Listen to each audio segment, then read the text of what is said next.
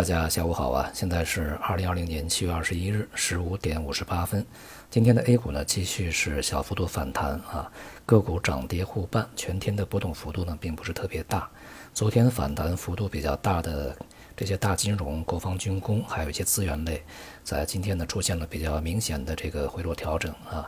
而前期呢，这个回落幅度比较大的啊一些医药医疗，在今天呢，是出现了这个反弹啊。整体来看呢，市场重新回到了一个结构性波动的状态之中，市场呢也呈现出一种这个此起彼伏的状态，短期的热点呢消失的比较快一些，或者说呢是另外一种比较复杂的跷跷板效应啊。如果从七月初的这个快速大涨啊，到前几个交易日的一个大幅下跌啊，对这个过程呢去进行一个连续跟踪的话，会发现呢还是那些这个逆周期板块啊，还有一些。家庭消费板块啊，在这个过程中啊，表现的是相对比较稳定，而且有韧性。由于上一个交易日呢，大幅反弹的这些板块没有能够啊再持续的进一步上攻，而是呢这个替换成另外一批啊板块来去这个接替它的一个反弹态势，也就使得呢整个大盘的这个反弹幅度并不是特别大，并且呢也是触及了一些比较简单的技术位置，大盘整体的调整这个状态啊还没有结束。今天传出消息啊，蚂蚁集团呢计划在这个内地和香港两地上市啊，它寻求的估值呢应该是在一点四万亿左右，这个体量还是相当庞大的啊，有可能呢它的 IPO 规模会达到这个两千多亿啊这样一个水平，这个消息呢也是提振了相关的一些板块。预计未来呢，像中芯国际啊，像蚂蚁集团，还有很多其他的这个体量比较大的啊，市值比较大的一些公司，会陆续呢会在这个香港和内地来上市啊，这样也会使呃，尤其是在这个内地啊，创业板也好，科创板也好，它的含金量呢越来越足啊。不过呢，对类似的一些消息呢，在前期已经炒过几轮。因此呢，对于这个呃相关概念股啊，它上涨的持续性呢，还是要去进一步观察。总体来说呢，市场在当前还是处在一个调整状态里面，而资金的这个进入步伐呢也开始放缓啊。同时呢，也有一部分这个场内资金在流出啊。今天北向资金呢是呃再次流出了几十个亿。外围股市呢在这两个交易日啊也是普遍上涨。这个隔夜美股呢。科技股啊再度走强啊，在今天这个开盘以后呢，欧洲股市也在上涨。欧盟呢是终于啊通过了这个七千五百亿的一个救助方案，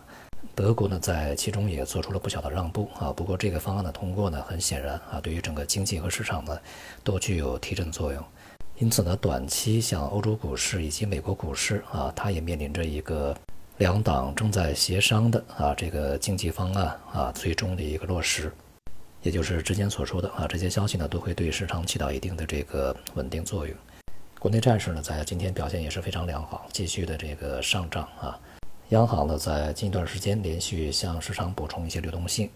对整个资金面也好，对整个的这个市场的利率也好啊，尤其是短期呢起到了一个平移作用。接下来呢还会继续对债市啊这个构成支持。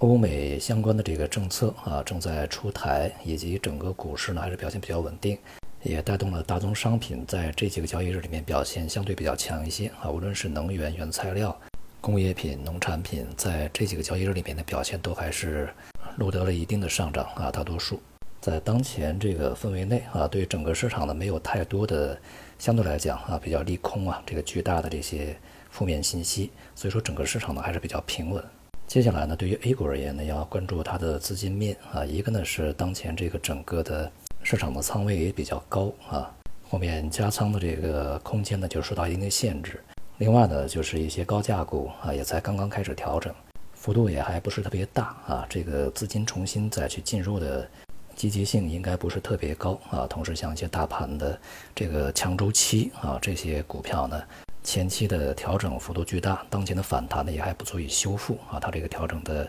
这些失地啊，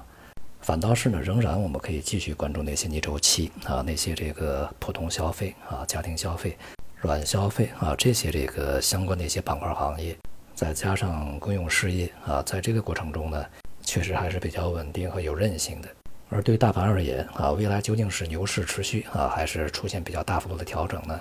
仍然是这周比较关键啊，需要看完这一周。好，今天就到这里。